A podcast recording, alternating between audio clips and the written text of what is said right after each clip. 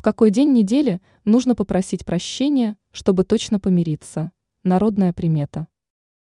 Поссориться могут даже самые близкие люди и самые лучшие друзья. А помириться бывает очень сложно.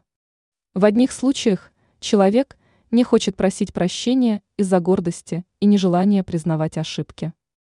В других ситуациях причиной становится страх перед возможной неудачей.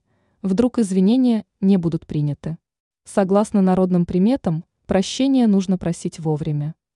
В этом случае поссорившиеся родственники или приятели помирятся. В какой день просить прощения? Считается, что идеальным днем для прекращения ссоры является среда. Согласно поверьям, слова с просьбой о прощении имеют максимальную силу именно в этот период.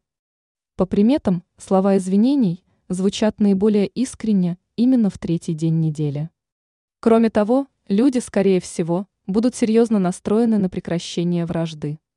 Таким образом, шанс восстановить дружбу или просто хорошие отношения будут очень высокими. Пытаясь помириться, важно признать вину, не перекладывать ее на кого-то другого и не оправдываться.